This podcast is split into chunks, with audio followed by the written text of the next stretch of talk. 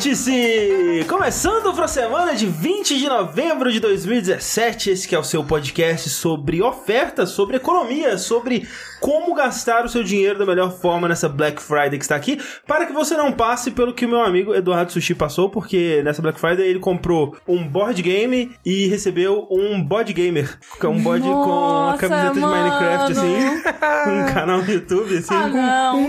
Na cintura dele vai aquela espadinha diamantada. Ele tem um, um bonezinho de Creeper. Exatamente. Corta pra. Dois minutos antes do André falando. "Ih, Eu já sei o que eu vou falar, vou feliz, vou animado. Melhor Nossa, agora vai ser top. Olha assim, bodes são animais majestosos, né, cara? Adoro bodes. Eu Gosto. acho simpático demais. Os filhotinhos, quando estão pulando em cima de tudo, em cima deles mesmo. E a conotação satânica, ó, é o, é o cerejinho no topo Não, exa- ali. Exatamente.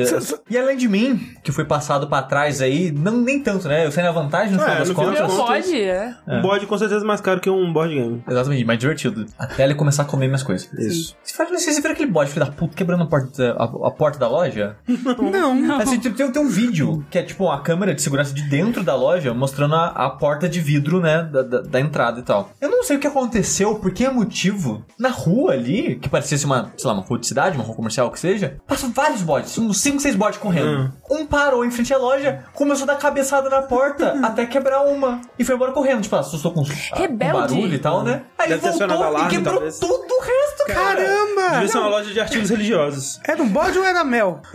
Podia ser, eu fiquei pistola na loja. Foi que absurdo. Exatamente. É mais perigoso que soltar a mel na loja de porcelana. Sim. Mas além de mim, né, quem foi passado pra trás também foi Rafael Kina. Absurdo. Que ele foi numa loja de, de videojogos, viu um jogo lá na promoção, tá escrito promoção, 90% de desconto. Aí ele foi lá e comprou Sonic Forces por 10 reais, mas mal sabia ele que o verdadeiro preço era a dignidade. Sim. Perdi toda a minha dinheiro. Mas essa aí já perdeu muito tempo, né? Assim, Gosto de Sonic? Dignidade é overrated. Isso é verdade. Olha só, só queria dizer que eu tô muito espantado que o Heitor. De do- pau. Heitor não, desculpa. Rick. O Rick do Overloader está jogando até platinar. Eu não sei se certíssimo. ironicamente ou se ele gostou muito. Às vezes é castigo, né? Às vezes promessa. A gente nunca sabe da vida da pessoa, né? Sim. Cada um carrega uma cruz que você não consegue nem imaginar. É verdade. Albert Einstein. e é a foto do Gandalf, né? Mas, ao contrário de ser passada pra trás, Opa. nossa amiga aqui, Melissa Pereira, Ai, caralho. passou os outros pra trás. Eita. Porque há meses ela pensou, já sei o que eu vou fazer nessa Black Friday. Começou a cultivar cabelinhos para vender mechas para seus milhares de fãs desesperados no Twitter. Deus, tô vendendo, estou ficando rica. Tá destruindo o topete anos 80. Tô, Sim. eu tô petão aqui, tô, Mas tô assim, se ela vender a mecha, dizendo, ó, é uma mecha, aí tá um, é um mercado justo, né? Não tá passando ninguém pra trás, a pessoa sabe que ela tá comprando. né? Exatamente. Cada um com sua perversão. Pois Aí- é, o que, o que não aconteceu com o André, né? Porque, mais uma vez, seguindo a tradição dele, ele foi ludibriado Aham. por garrafas de água, né? Ele já tem a tradição da garrafa, né? De, de Assassin's Creed, do copo. E ele caiu de novo nessa Black Friday numa garrafa de água top, que prometia um status pra ele no mercado. Ah. E aí ele foi lá e comprou, né, André? Ah, porra! Vá! Caralho, é verdade. A gente tava falando de como Drinkfinity é coisa já inventada no universo. Caralho! Para de queimar publicidade, Não, corta pelo amor de. Deus, não corta sushi. Não, corta. Drinkfinity. É um tangue, cara. Você vende uma garrafa por 500 reais, vende um tangue junto por mais 300. Mas, é- mas é um vessel. Mas foi um tangue gourmet. Pior. É um tangue. Ai, mas você pode misturar. Enfia no cu a garrafa. Mas a garrafa é Tira o bonita. microfone dele. Mas é igual, você pode dá comprar tempo. essas garrafas por 30 reais em qualquer lugar, cara. Eu tinha uma garrafa dessa, tinha um canudinho, inclusive, era mó legal. Comprei por 30 reais essa porra. Olha Porque o sushi tem um Drinkfinity Ah, aqui, não, cara, muito melhor do que Drinkfinity. Drinkfinity tem bichinho bonitinho levando o pau na bunda? Não tem. Tem. Caralho. Oh, mas se tivesse, teria minha compra, hein? Sim, sem dúvida. Mas, gente, o que não nos deixa pistola é gravar esse programa, esse vértice que acontece quinzenalmente. Os programas pares, né, que são sobre jogos, ao contrário dos ímpares, que acontecem ao vivo no nosso canal do YouTube, né, no youtube.com.br jogabilidade. Então, ou seja, semana que vem a gente vai gravar um ao vivo lá, né, então a gente conta com você, dá uma passada lá, participe do chat, a gente lê o chat, lê comentários que vocês mandam, manda seus e-mails também pro que a gente costuma ler, hum, principalmente no, nos podcasts de notícias, né, que são é o que geralmente dá mais tempo pra gente ler esses e-mails. E como sempre lembrar que esses programas, né, os vértices e tudo mais que a gente faz aqui acontece porque vocês vão lá mês após mês no nosso Patreon, no nosso Padrim. É uma campanha que milagrosamente continua crescendo. Eu, eu não acreditava que isso fosse possível. Muito obrigado a vocês aí. Muito Obrigado. obrigado. Fico muito feliz de ver que vocês acreditam na jogabilidade, que vocês estão felizes com os rumos que estamos é, tomando com o projeto. E o nosso, nossos planos são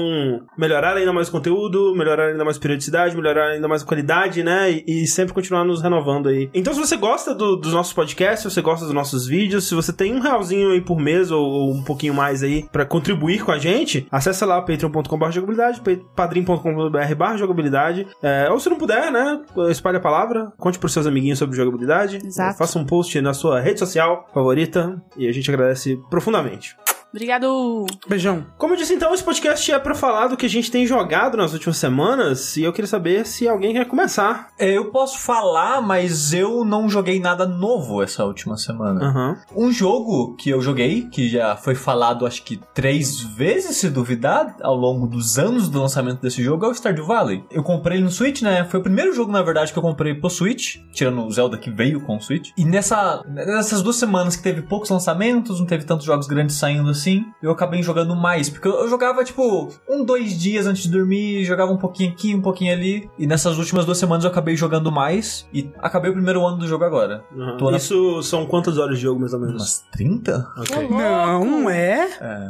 Ô, O louco. primeiro ano. Ah, deve ser realmente. É, o jogo tem. Se eu, não, se eu não me engano, eu posso falar um monte de merda porque eu, tá- eu tô evitando ler wiki, tô evitando ler essas coisas, porque eu quero aprender as minúcias do Ah, jogo, os- que presente dá pra dar com a pessoa, aonde que eu consigo tal peixe. Eu me divirto tentando descobrir o sistema do jogo. E o jogo é um jogo sobre sistemas, né? Então. Sim, pra quem não sabe, o Estado Valley é um jogo de fazendinha, né? Você É. cria a sua fazendinha, você administra a sua fazendinha, e ao mesmo tempo ele tem uma coisa de uma cidadezinha também que tem elementos de dating sim, tem elementos de Sim. tipo um Animal Crossing da É vida. bem Harvest Moon, É, né? ele é um é, ele é Harvest Moon com é Harvest Moon, é basicamente. Criado por uma pessoa só. Sim. Exato. É que agora tá cagando dinheiro porque o jogo tá fazendo sucesso pra caramba e eu acho muito legal que ele tá dando suporte pro jogo até hoje. E tá saindo, tá para sair agora, no final do ano, coisa ano que vem, tenho certeza, o modo multiplayer do jogo. Olha aí que loucura. E com o modo multiplayer vai vir coisas novas no jogo que todo mundo vai receber de graça, né? Vai ser um update, não vai ser expansão nem nada. É, que nem saiu recentemente um update multiplayer pro Final Fantasy XV. E eu tô pensando, será que é um multiplayer onde cada um controla um membro da party, né? Mas. E aí eu até pensei, cara, isso pode ser legal. Eu até animaria voltar ao Final Fantasy XV com, dessa forma, mas aparentemente você cria o seu próprio personagem, aí tem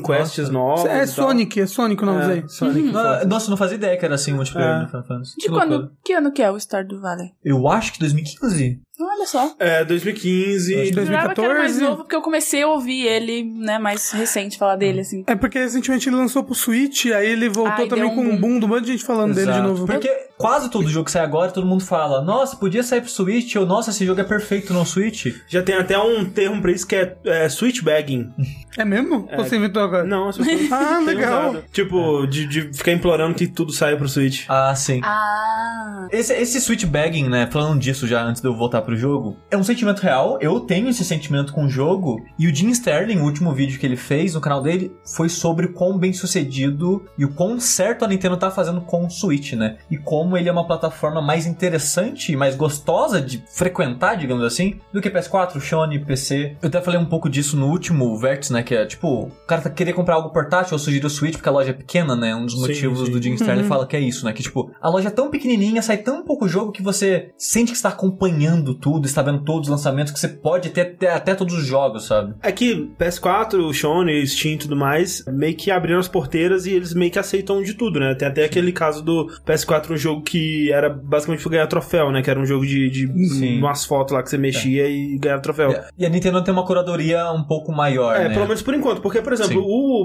o próprio PS3, na época, o 360, né? Ele, no começo do 360, ele era o que o Switch é hoje, né? Que tinha eh, Summer of Arcade, né? Que aí todo ano você tinha uma curadoria, tipo, esses cinco jogos aqui, e caralho, quais vão ser os cinco jogos desse ano? Vão ser os cinco melhores indies, né? Do ano e tal. E muitos jogos que saíram nesses primeiros Summer of Arcades, eles foram jogos grande sucesso, né? Tipo Braid, É. Fast. É, mas também calhou e foi parte desse ressurgimento indie, né? Sim, sim. Esse começo do Xbox Live. E, e o Switch, ele tem ajudado muitos indies, porque ele tem pouco jogo grande dentro dele, então. E pouco jogo sai toda semana pra ele. Então, quando um jogo sai, chama mais atenção. Que no Steam, cara, no Steam sai 20 jogos por dia, sabe? É difícil você chamar a atenção lá. Uhum. Tipo, eu achei interessante isso que, em números de console, existe menos Switch do que Sony e PS4. Em PC principalmente. Mas o Stewart Dig, segundo o desenvolvedor, falou que vendeu muito mais no Switch do que nas outras plataformas. Não, Tipo, não foi mais, é muito mais. Ele não falou números, mas ele falou, tipo, muito. Então, os indies estão tendo um certo sucesso, né, no Switch por causa dessa... É, é fácil chamar atenção dentro dele e tal. Ele é um ambiente que tá, que tá mais gostosinho. não Mas, sei, cara, daqui é uns dois anos... É,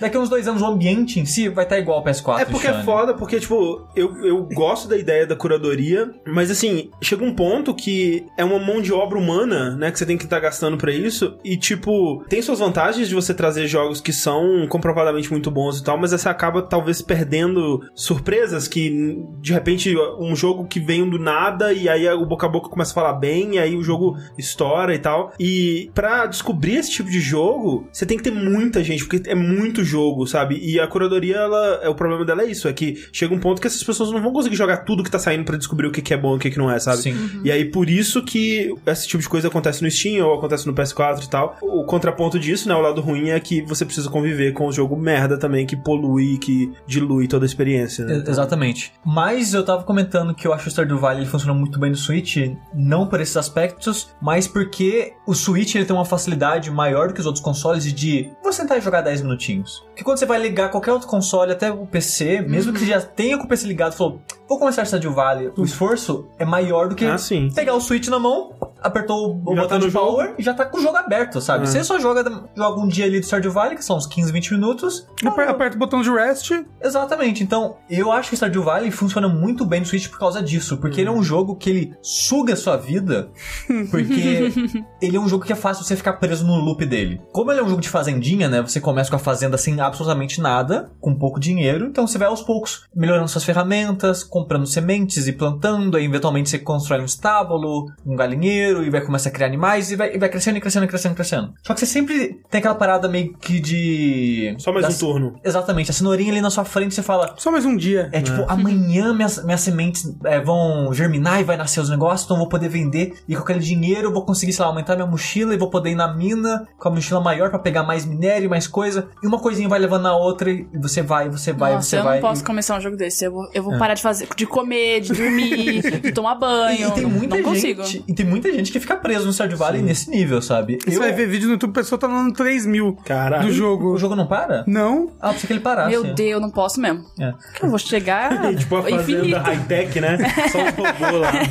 Mas ó, a fazenda fica, fica absurda quando você tá num ano muito avançado. É, tipo, quando eu terminei o meu primeiro ano agora, tô no, sei lá, no dia 2 ou 3 da primavera do segundo ano, né? O jogo ele não tem meses, né? São só as quatro estações, igual o próprio Harvest Moon. E Cada tá- estação é um mês, mais ou menos, né? Sim, são 28 dias cada estação, funciona meio como meses, acaba as quatro estações, né? ah, Virou um mês. E tá bonitinha a sua fazenda? Tá ficando bonitinho, porque você começa, no começo você vai fazer, nossa, vou fazer, sei lá, um, um- a parada pro cavalo, né? Precisa de 100 hardwood. Você, caralho, é difícil pra cacete conseguir hardwood. Mas, cara, na hora que você começa a, con- a conseguir esse material, Uhum. se enche desse material. Que nem você vai melhorar sua ferramenta, você precisa de bronze, ferro e ouro e irídio, né? Que são os, os, os metais do jogo. Que você passa muito tempo com um pouquinho bronze, nada de ouro e, cara, você sonha em ter os outros dois. Mas na hora que você chega no ponto da mina e começa a dar esse minério, você pega 100 barras dessa parada em uma semana indo na mina, sabe? E tem um sistema de progressão muito gostoso. Assim, muita coisa, tipo, ela parece inalcançável e do nada você tá cheio daquilo, mas ao mesmo tempo tem uma outra parada que você quer que Sempre você tem uma próxima coisa. Exatamente. Tipo o Civilization. Civilization é muito isso. É. E o negócio pra mim, que esse jogo, ao mesmo tempo que ele me pega, ele me perde fácil. Que é algo que eu comentei até com Destiny quando a gente falou, né? Que tipo, esses jogos que se pegam no ciclo, eu Na escapo- compulsão. Na compulsão, exato, eu normalmente espirro rápido, sabe? Uhum. Mas o Stardew, ele tem a vantagem dele que todo mês ele meio que se renova. Então o, o mês tem 28 dias. Tá no dia, sei lá, 18, 20 do mês, eu já tô cansado e tô querendo parar de jogar o jogo. Mas quando eu jogo esses mais 8 dias vira o mês, troca as frutas, aparece, tipo, madeiras e pestes e coisas na sua fazenda pra você voltar a cortar e, e a, a fazer uma manutenção na sua fazenda de novo. Então, é pouca coisa, mas é coisa suficiente pra me prender de novo no jogo pra eu querer jogar mais 15, 20 dias de novo dele. Mudam os objetivos, né? As quests lá do- da mansão lá principal do jogo. Você tem que Exato. restaurar. Exato, uma coisa que eu acho que ele faz melhor que o Harvest Moon Qual- é. Você jogou o, o original de PlayStation? Qual foi? O Harvest Moon eu joguei dois. O original, que é de Super Nintendo, Super Nintendo. e o de PlayStation, que é o mais famoso, que é o Back to Nature.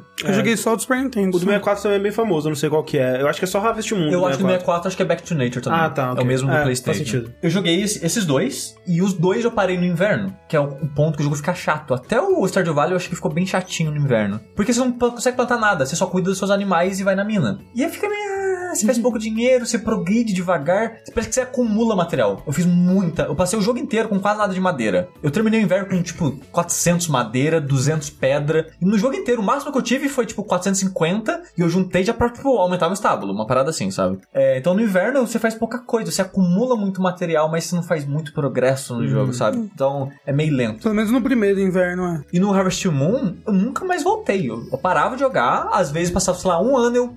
Pô, era legal aquele jogo, né? E eu começava outro, chegava no inverno e parava de novo, porque era, eu achava muito chato o inverno. Mas uma coisa que o Stardew Valley faz, que eu acho muito legal, ele tem um, meio que um quests, entre aspas, são coisas bem simples que, tipo, chega um cara da cidade, envia uma carta pra você, aí você recebe a cartinha na sua caixinha de correio, né? Fala, ah, nossa, eu tô precisando de um peixe pra fazer uma torta aqui, você tem? Vira uma quest, arrumar esse peixe e levar pra aquela pessoa.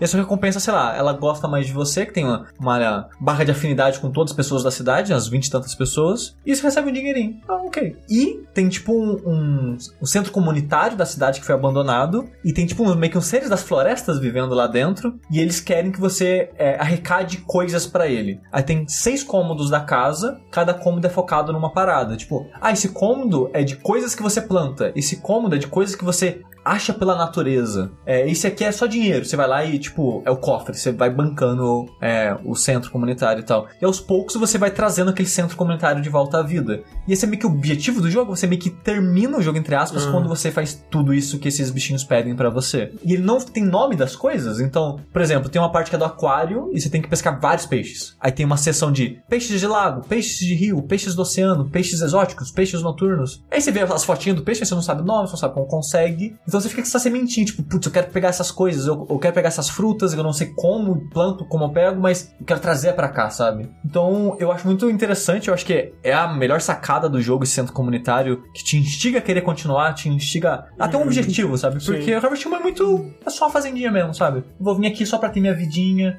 pra cuidar dos bichos, plantar as coisas. É, foi o que eles foram descobrindo com The Sims ao longo da série, que, tipo, o primeiro The Sims era, tipo, ah, vive aí, cara, pega um emprego, às vezes você vai encontrar alguém, casar, sei lá. Às vezes você vai morrer. às vezes você vai morrer no queimado. E ao longo da série eles foram colocando objetivos, né? Tipo, ah, seu personagem, ele tem uma ambição na vida, então você tem que alcançar essa ambição, né? E aí, quando começou a ter... você poder sair de casa, e você tinha mais quests, entre aspas, coisas específicas pra você fazer. Que realmente esse tipo de jogo precisa muito disso, né? Quando você passa do, do loop básico dele, que é só o dia após dia e sobreviver e coisar. Isso funciona pra muita gente, mas é, realmente pra mim também ele me, me perde muito rápido. O Stardew Valley é é uma experiência curiosa pra mim, que tipo, eu tô me divertindo com ele, eu me pego preso nele constantemente, mas eu não acho ele um jogo tão bom assim. É porque, tipo, tem uma diferença pra mim, pelo menos, de não conseguir parar de jogar e achar o jogo realmente bom, sabe? Sim, sim. É, porque a- é o lance da compulsão, sabe? Eu sou uma pessoa meio compulsiva, então quando tem algo que pega nessa, na,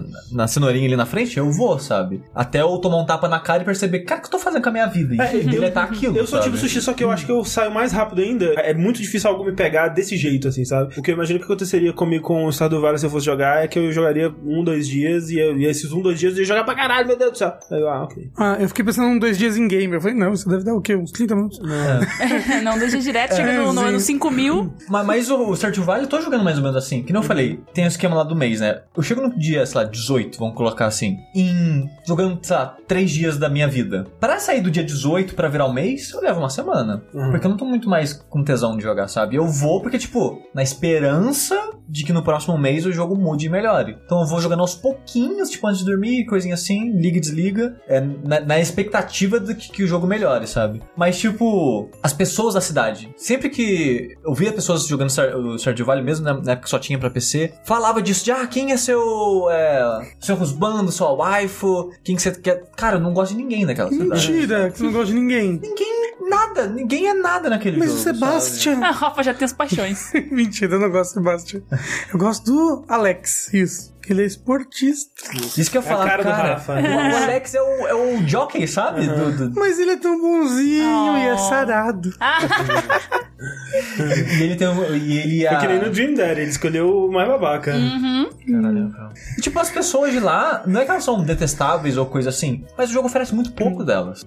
Você vai falar com elas na cidade, tipo, fala, eu gosto de livro. Aí acaba o diálogo. Você, você clica nela não acontece nada, sabe? Ah, tinha mas é porque você tipo. tem que você tem que construir um relacionamento com todas elas pra você entender elas e Mas ter conversas quero, mais sabe? profundas. Mas eu não quero fazer isso, sabe? Que nem a, a menininha lá, a... Ai, cara, a professora, sempre esqueço o nome dos personagens. Professora Helena. Isso. A professorinha lá da cidade, né? Ela que tô, que tô investindo, né, pra casar, sei lá, no jogo. É. Aos poucos você vai vendo a história triste dela, né? Que tipo, ah, ela vive no trailer com a mãe dela, a mãe dela é alcoólatra, e não sei o que lá, e blá blá blá. Mas, tipo, a história é tão fina, é tão, é tão fin... é, tipo, é tão pouca informação, é tão pouca coisa que o jogo te dá, que você tem que, tipo, se apegar muito àquilo pra. Tipo, caralho, enfim, eles me deram alguma coisa, yeah! É, não é, não é um livro, né? É tudo Sabe? mais sutilzinho, Não é, tipo, né? não, é, não é trabalhado ou mega desenvolvido, sabe? Não. É muito sutil, é muito simples, é pouca informação, Você sabe? sabe o que você tem que fazer, Sushi? Você tem que instalar o mod da rotina de masturbação. Ah, não. É o caminho. Você sabe, Ah, você- pronto. Você sabe que isso existe, Mel? Não. Tipo, um, um cara na versão de PC, no caso, que é a que permite mods, ele criou um mod pro Ai, jogo Deus. que ele adiciona pra todos os personagens uma hora no dia que eles vão se masturbar. Ai, caralho. E aí eles, André. tão, eles se trancam no quarto deles por um tempo X, e aí ficam lá e saem.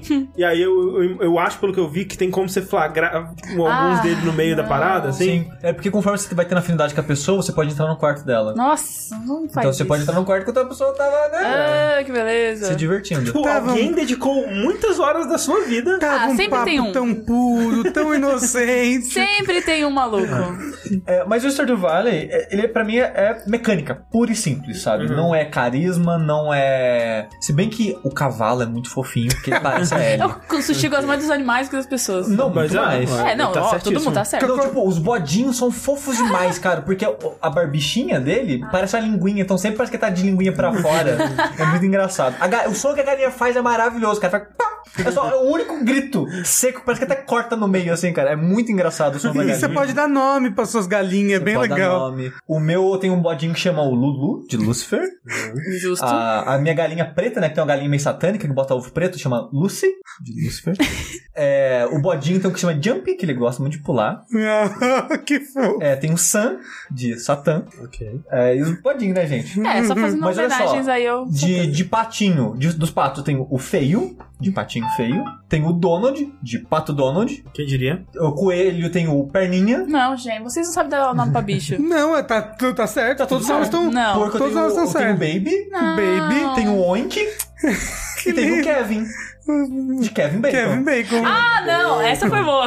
essa sim. Ah, os outros não, Ma- cara. Mas o cavalo, cara, é muito fofinho, cara. Vocês têm que ver o cavalo. Porque o cavalo parece um pôneizinho, que ele é muito pequenininho, as pernas tão curtinhas, cara. Parece a Ellie. Exatamente. O nome do meu cavalo é Ellie. Ah, tá explicado. Porque ele, é mu- ele parece muito a Ellie, cara. É um cavalo de perna curtinha. do- A a perna do cavalo também é da sua perna. É muito engraçado. Mas o negócio do jogo, pra mim, o que pega mesmo são os sistemas, né? A parada da progressão, de você. Como que o otimismo é fazendo pra encher o cu de dinheiro. É basicamente isso, sabe? E agora que eu tô com material sobrando, eu tô enfeitando. Tipo, ah, vou fazer o caminho de pedra. Ah, vou fazer cerquinho pros animais. Ah, vou fazer isso e aquilo. Mas o jogo é basicamente sistema, sabe? Mas é, é um jogo divertido e, cara, pro Switch, usando Safe Coin, você compra ele só por 25 reais. E, cara, o jogo é infinito. É, tipo, por 20 reais, Conteúdo pelo pra Deus. caramba. Sim. A música é, a música é legalzinha também. Eu tenho aqui, eu já tô me vendo viciada sul, Loucamente. sem comer. Ai, vai fazer dia, fazer dia. Mel precisa de um Switch. Preciso. Manda, manda em Switch.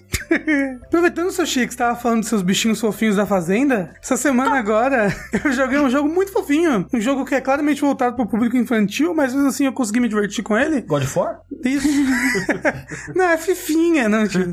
É, eu joguei o Super Lux Tale, que é um, um jogo que foi lançado agora pra Xbox One e Windows. Sim. né? Exclusivo ambiente Microsoft? Tanto que você, acho que você não baixa ele na Steam quando você compra. não. Você compra pela loja da Microsoft. E ele é a continuação de um jogo que foi lançado pra Oculus Rift, que é o Lux Tale. Nele você é uma raposinha, que é o Lucky, que você cai dentro de um mundo de livros junto com uma gangue de bandidos gatos. Bandido bonitão, assim. É, os bandidos Isso. bonitão. de fora, assim. Tá, tanquinho. Não, bandidos, só pensei nisso também. Ba- Bandidos felinos. Ah, cara, Isso. bandidaço top. E aí você, você basicamente tem que impedir os bandidos felinos de dominar o mundinho lá. Tudo é fofo. Tudo é fofo no Tudo jogo. fofinho. Seu personagem principal, o Lucky, ele é ultra fofinho. Inclusive, é muito falado isso sempre. Os gatinhos que você tem que vencer são ultra fofinhos também. Mesmo, Não, ban- e o- e o mesmo sendo bandidos? Não, e o nome deles é tipo é, Capitão Honk. Ai. E, e, Ai. sei lá, Caldinha Feliz.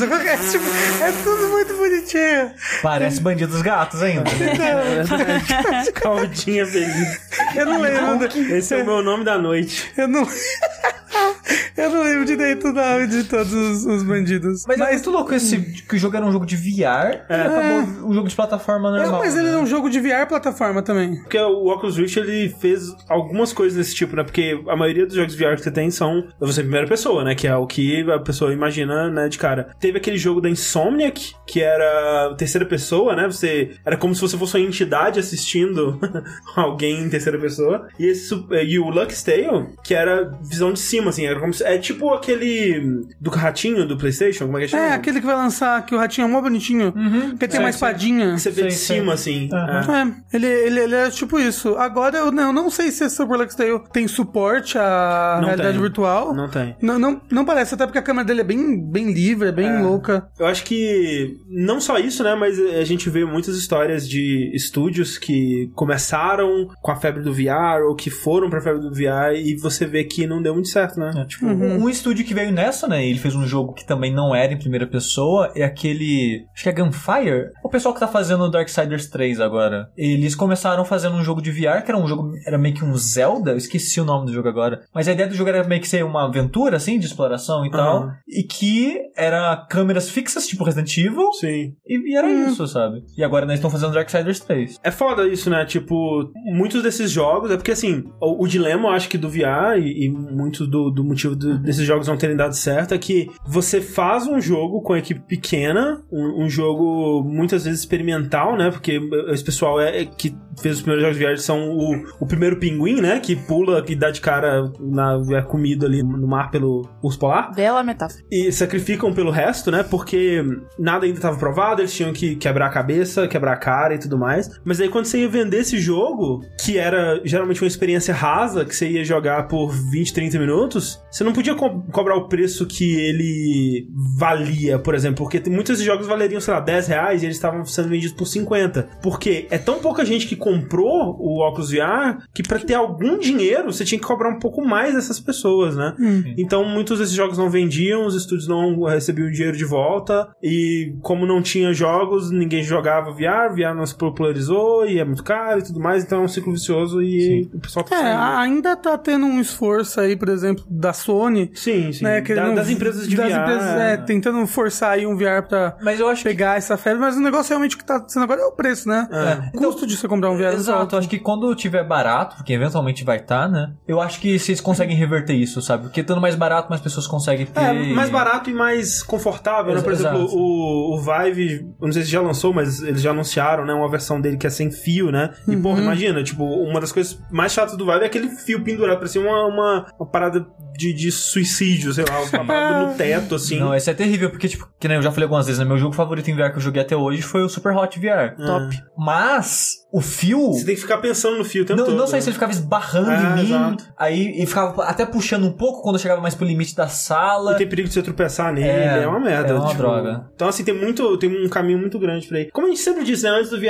é, ser lançado, a gente sempre falava que, tipo, cara, obviamente tem um futuro. Todo mundo que joga VR fala, cara, isso aqui é uma parada muito legal, mas a gente ainda tem uma estrada muito grande pra. É, pra- mas acho que a tecnologia tem que, tem que evoluir a ponto de ficar barato o suficiente pra que isso seja popularizado. É, eu só espero que, né, o que aconteceu com o Lux Tale aí e com Hum. tantos outros jogos, é, não desanime os desenvolvedores de tentar continuar, sabe? Porque é- é- essa foi a vez que o VR mais quase deu certo, porque tava todo mundo muito empolgado, né? E se todo mundo que se empolgou agora desistir, não vai ter mais como, né? É isso daqui só há 30 anos, sei lá. É, acho que não. Acho que o pessoal tá querendo trazer algo novo pros jogos, assim, pra ver se se pega um público às vezes mais casual de novo, que nem Aham. pegou com o Wii, depois pegou com o Kinect, sabe? Aham.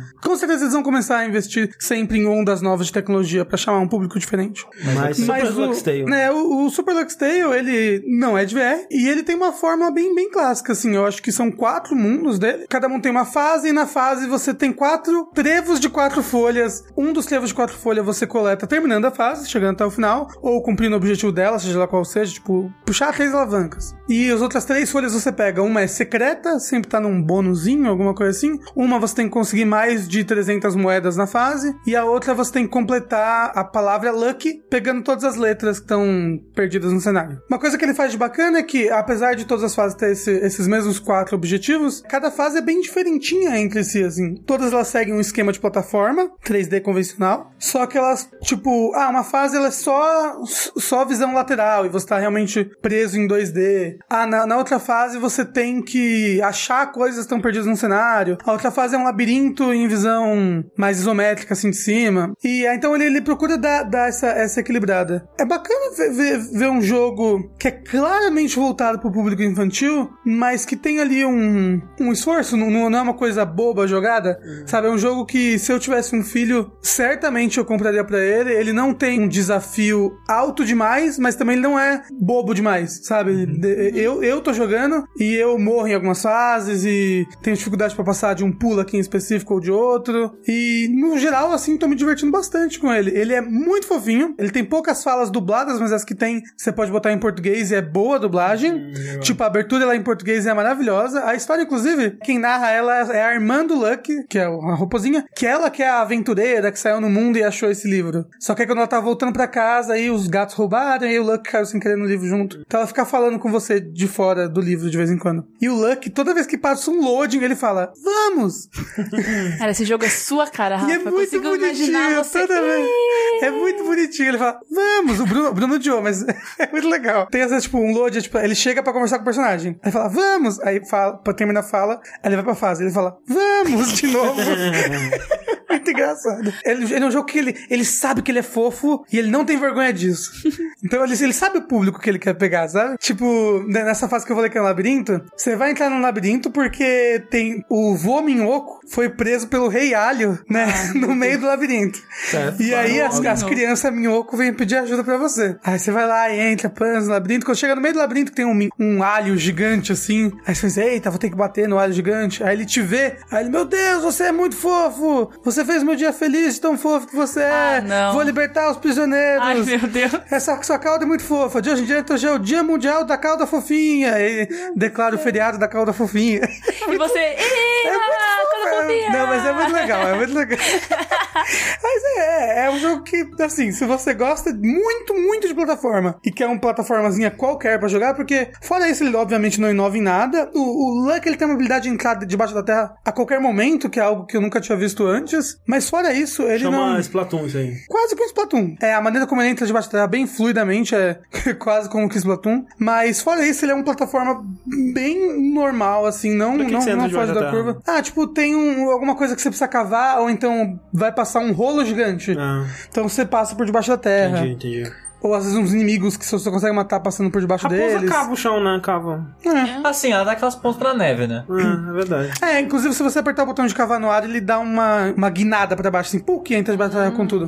E entrar debaixo da terra é quase que um jeito de correr, porque ele cava mais rápido do que ele anda. Mas então, se você tem um filho, ou se você mesmo quer jogar um jogo de plataforma bem normalzinho, é um excelente jogo, você vai se divertir, ele é fofinho, ele é gostosinho de jogar, claramente não quer que você explora muito, porque, tipo, ó, tipo é, Mario Odyssey, você sobe num lugar que, caramba, que lugar difícil, eu nunca o desenvolvedor quis que eu subisse aqui. Você vai no Mario Odyssey vai ter moedas ali pra te recompensar, e você vai ficar, caramba, lá não, você, você subiu muito alto ali, você vai, vai ver que não tá, tá sem textura aqui essa parte, essa parte que não tem cenário. Tem um desenvolvedor de cueca lá. tipo, Eita, calma aí, Eita. cara. É, opa, peraí. Tipo, claramente, ele, ele não quer que você vai muito fora da caixa. Falando ainda de bichos e bichos que você dá nome pra deles, eu queria dizer que o nome do meu camelo no Assassin's Creed é Marcelo. Que é Ó, o- esse é um bom nome. É um bom Obrigado. nome. Marcelo D2. É, não, Marcelo Camelo, porra. Assassin's Creed Origins, eu tenho jogado ele aí nas últimas semanas aí, de pouquinho em pouquinho. Eu devo estar com quase 30 horas de jogo. E não para de pensar nele, eu ouvi dizer aí. É, eu tô gostando cada vez mais dele, quanto mais o tempo passa.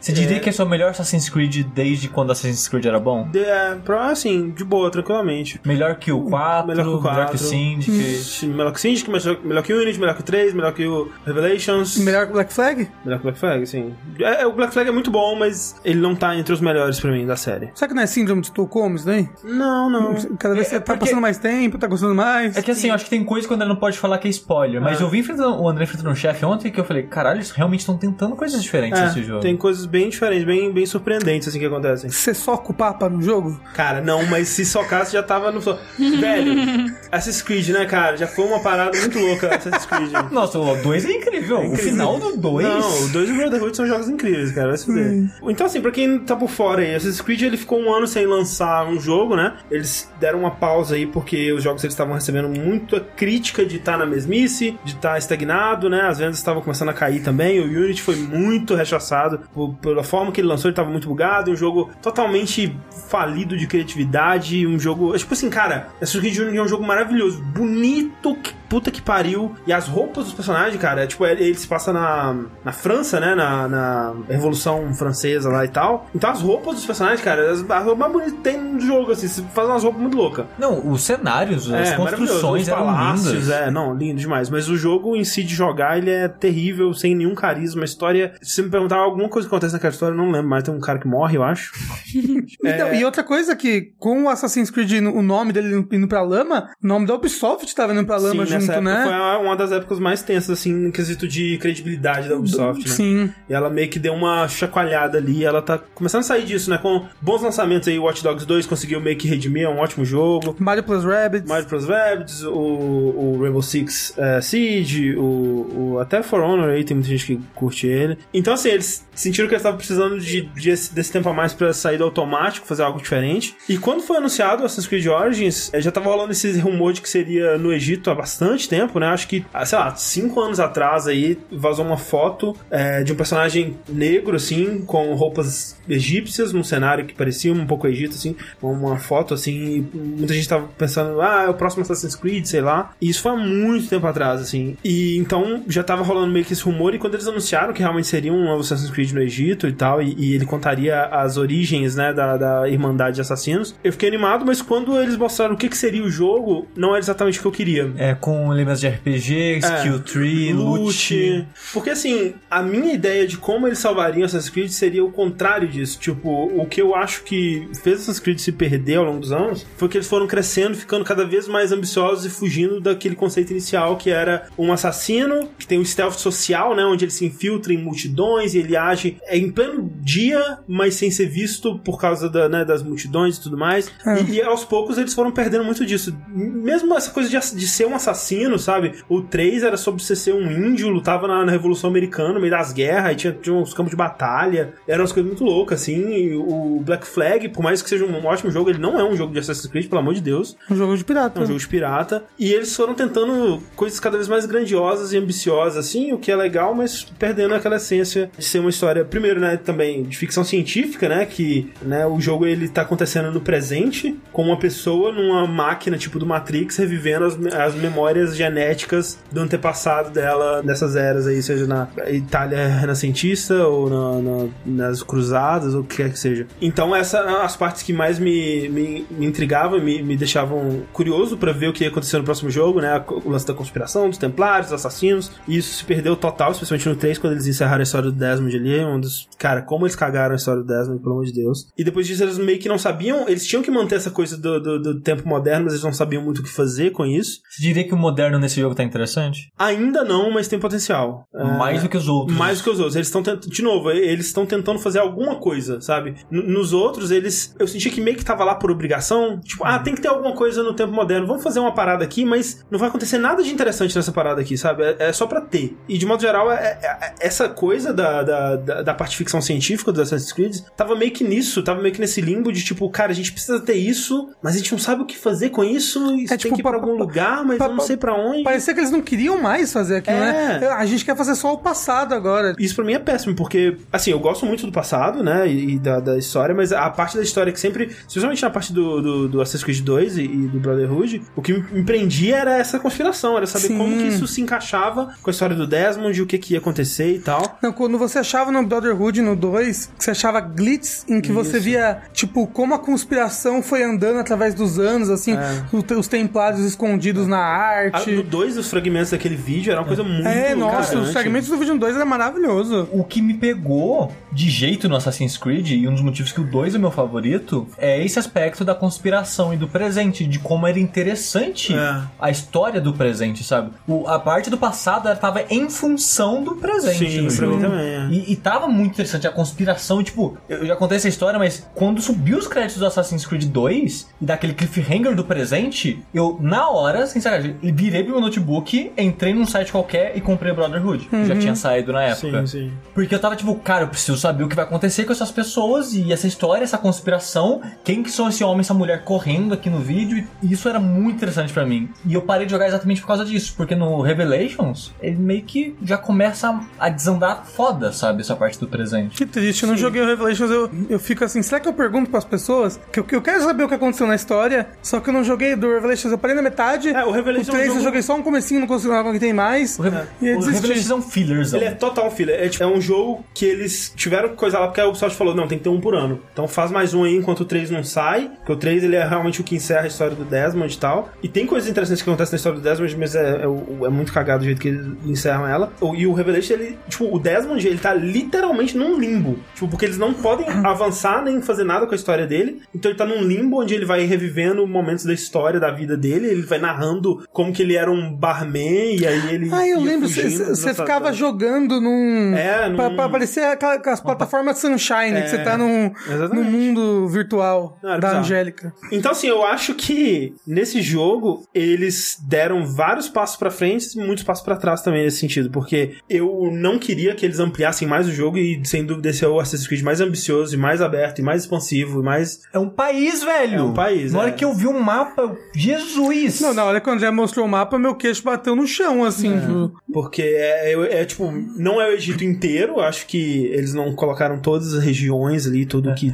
Eles fizeram mais ou menos o que o The Crew fez com os Estados Unidos. né? É, é, o país resumida. inteiro, entre aspas, É. ali. E eles fizeram a mesma coisa que Assassin's Creed. Mas, é o Egito inteiro, Mas entre é aspas. absurdo de grande, é Não, é muito absurdo. grande. É, mas tem Muito todo. to- é, não tem um país inteiro, mas tem todos os marcos, tudo que você já ouviu falar sobre Egito, você pode ir lá e visitar, basicamente. Mas ao mesmo tempo, parece que eles têm uma ideia melhor do que fazer com a história, do que, que eles querem contar, né? Então, assim, por eles passar no Egito e por ser a origem dos assassinos, tem toda essa coisa de tipo, ah, o Egito sempre teve essa ligação com conspirações de alienígenas e tal. E aí, Assassin's Creed sempre foi pegar momentos da história onde as coisas não estão muito bem explicadas, onde tem um mistério, uma conspiração, uma coisa meio Código da Vinci, assim, e inserir ali dentro a história deles, né? E fazer aquela coisa do personagem ser meio que um Forrest Gump, onde ele vai encontrando figuras importantes da história e, e interagindo com elas e, e afetando a vida delas. Inclusive, seriam os deuses alienígenas, é muito Assassin's Creed, Total, né? O é. contrário, né? Assassin's Creed é muito, É. seriam os deuses alienígenas. Então essa premissa se encaixa muito bem nessa parada do Egito. E o Egito que eles criam aqui, né? Assassin's Creed sempre teve mundos muito fodas. E eu acho que os mundos que eles criam sempre foi um motivo pra jogar. E eu acho que foi o motivo que me fez jogar todos os jogos principais da série, né? Eu não joguei o Liberation, eu não joguei é, alguns outros jogos menores. Aí o Rogue eu não joguei. Mas os, os jogos principais da série eu joguei todos. E, e o que sempre me prendia neles é essa parte histórica, né? O cuidado que eles têm com a recriação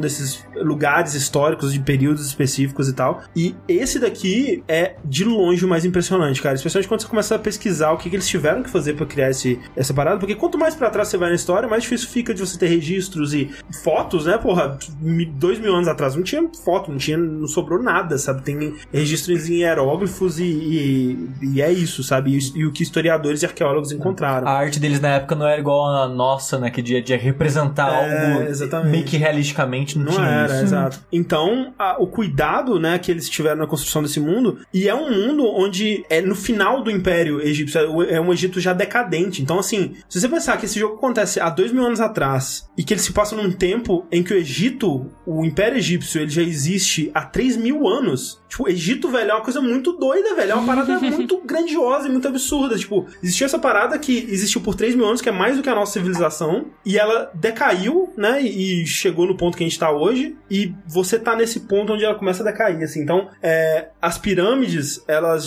a, né? A, a, a Gizé ali onde ficam as pirâmides, As três maiores, né? as três pirâmides já foram tomadas por areia, as pirâmides já estão sendo meio que saqueadas, sabe? Já passou essa época do, do- do- dos faraós e do tudo mais. O Império Romano tá tentando dominar o egípcio, né? Naquela cruzada deles lá de, de tomar a Europa inteira e tal. E África e Ásia e tudo mais. É, então eles estão. é, já é uma época bem é, diferente. Obviamente eles colocaram isso, né? Porque é a época da Cleópatra, é a época do Júlio César, é a época dessa galera toda aí. Mas pra recriar esse mundo, você vê que, tipo, cara, eles contrataram é, historiadores, arqueólogos, egiptologistas, pessoas que. As, as maiores pessoas estudiosas dessa área contribuíram pro jogo com ilustrações que elas fizeram, de como é, é baseado nos estudos de dezenas, centenas de anos aí, do que, que eles descobriram. É, a recriação das pirâmides, assim, sabe? Eles recriaram não só externamente, mas internamente todas as câmaras das, das pirâmides, de forma é, precisa, né? Da posição onde elas ficam internamente. É, as cidades, é, questão de idioma, né? Eles tiveram que criar um idioma falado, porque não se tem registros, obviamente, de como era falado o idioma egípcio nessa época, é, com base em, em linguistas, né? Que eles é, que, que estudam, que estudam essas, essa, esse idioma. É, até coisa de hieróglifos, né? Uma, uma- saiu na- na- nas notícias aí que uma, uma, uma um estudante de hieróglifos é, australiana, ela, ela viu a, a parada do uma arte promocional do Assassin's Creed e começou a tentar traduzir os hieróglifos e ela descobriu que estava tudo correto. Então, tipo, os caras fizeram com muito cuidado. E- Isso deixa mais interessante ainda o modo museu, né, do jogo. Sim. E isso é foda, é um pouco decepcionante pra mim, porque quando eu vi o cuidado que eles estavam tendo e quando eles anunciaram esse modo museu, eu pensei, caralho, o modo, o códex desse jogo, né? Porque Assassin's Creed sempre teve isso de você chegar num lugar e ativa uma, uma caixinha assim do lado que fala, ó, esse lugar é tal coisa. Aí você clica, aí tem um textinho falando, ah, isso aqui é importante por causa disso, esses foram os eventos históricos que aconteceram aqui e tudo mais. Eu pensei que isso seria, tipo, porra, estaria o mais legal de todos. E não tem isso no jogo. Não tem de forma alguma. Não tem, não tem um lugar onde você vai pra ler perfil de personagem, não tem um lugar que você vai pra ler o que, que são os lugares que você tá visitando, não tem nada disso. Será que, Ficou exclusivo pro museu. Ficou será que exclusivo esse modo ou, museu. ou talvez vai ser implementado com um modo museu? É, o que seria bem triste, porque o modo, esse modo museu vai ser implementado só ano que vem, sabe? É. E até lá eu já terminei o jogo, provavelmente não vou. Tipo, eu quero voltar, porque vai ter. Vai ser tipo como um guia de museu mesmo. Você vai é, ter guias, tipo, narrados, né? Ah, aqui aconteceu tal coisa. E, e por esses estudiosos e arqueólogos, egiptologistas e tal. É, então parece muito interessante, mas eu fico triste de não ter isso dentro do jogo já, assim. Cara, eu tenho, vontade de comprar o jogo só por isso. Não, é muito legal. Nossa. cara. É, do jeito que você tá descrevendo, a fidelidade e tal, eu tô muito curioso de jogar ele. Não, é maravilhoso. E, de novo, isso não é a primeira vez que eles fazem. Tipo, a recriação deles de Paris, a recriação deles da Inglaterra, de, de, de Londres, né, na, na Revolução Industrial, é incrível. Não, Sempre foi incrível. Eles cara. têm uma equipe de pesquisa fantástica. Não, eu não sei, cara. Tipo, é, é- você vê, tipo, todos os estudos é, que trabalharam nesse jogo são mais de 3 mil pessoas pelo mundo, sabe? Caraca. Então é, é uma coisa inacreditável. É um, um dinheiro que foi gasto nisso, um, um carinho e um, um cuidado é, sem, sem precedentes, assim. Obviamente, né, não é 100% fiel, eles enfiam ali no, no- Onde tem as lacunas, eles preenchem com é, a deles e. Faz, que- faz até parte do charme, né, de Assassin's Claro, Creed é. isso. E até coisas, por exemplo, assim, tipo, eles são influenciados muito pela representação que a gente tem da Cleópatra, por exemplo, que é uma femme fatale, basicamente, né? Que é uma mulher sedutora, que ela vai te seduzir, te matar e tal, essa coisa toda. Que, historicamente, a gente sabe que, né, os, os historiadores sabem que a Cleópatra não era nada disso. Ela era uma pessoa muito inteligente, muito estratégica, mas, tipo, que nem a, a, a parada histórica famosa dela, né? Que ela seduziu Júlio César e, e teve um, um caso romântico com ele. Foi tudo um golpe, um, um, um- movimento político, sabe? Tipo, ela não é essa pessoa é, é- é libidinosa, assim, que tipo, ah, meu Deus, ela é, é boêmia e vive por isso, sabe? Pelos prazeres carnais. Não, é tudo uma coisa calculada e, e- e tudo mais. O que era muito comum na época, né, cara? Casamento político, porra. É, Sim. não, a, a, porra, a Cleópatra, quando o jogo tá acontecendo, ela, é casa, ela tá casada com o próprio irmão dela que tem 10 anos de idade. Olha aí. Então é tudo certo. Enfim, você joga com o Bayek e em alguns momentos você joga com a esposa dele também, que é a Aya. É, o Bayek, ele é um Medjai, que é um... é tipo um xerife do Egito, assim, que é, uma, uma- é um, é um pessoal nômade que acabou se tornando os guardiões do, do faraó. É- Era meio que um povo, né, que se tornou é, guerreiros, assim, que se tornavam é, meio que a, a guarda real, assim, do, do faraó. Mas Eu quando... diria que é o Aragorn, assim, mais ou menos. Tipo isso. Só que quando os faraós foram acabando, os Magi's foram acabando também, e meio que o, o Bayek, ele é o último Magi que eles falam. E meio que não existe, mas as pessoas ainda respeitam a autoridade dele, chamam ele de Magi, e quando eles chegam, as pessoas meio que pedem ajuda pra ele e tudo mais, então encaixa muito bem essa coisa da quest, tipo, por que, que eu tô ajudando essas pessoas? É meio que meu, meu papel estar Tá, me, ajudando pare- as tá me pessoas. lembrando, eu não joguei, né? Mas tá me lembrando, pela sua descrição, um pouco Witcher, assim, sabe? Não, total. O papel dele é um pouco do Witcher, que as pessoas. Um, um, um cara que você chama pra lidar desde, tipo, animais que estão atazanando a vila, até uma coisa que foi roubada, até uma coisa muito mais grave